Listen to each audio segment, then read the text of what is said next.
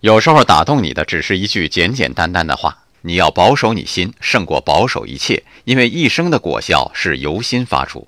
这是真言书里的话。最近在商量同学会，二十年不见，再见面什么心情呢？一位同学感慨：一起吃了那么多苦，一起前途未卜的度过了迷茫的三年，咱们的同学感情非比寻常啊。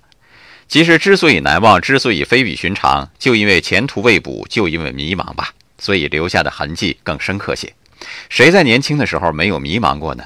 最重要的是，我们听从内心的声音，跟着那个声音走，可以把自己的人生之路走得磕磕绊绊，只要最后是走到上坡路上，可以走麦城，可以走难关，只要我们不放弃，没有什么人生难关过不去。也允许自己的路走得断断续续、曲曲弯弯，只要最终是完完整整、圆圆满满。时光可以改变容颜，但愿初心不改。爱生活，高能量。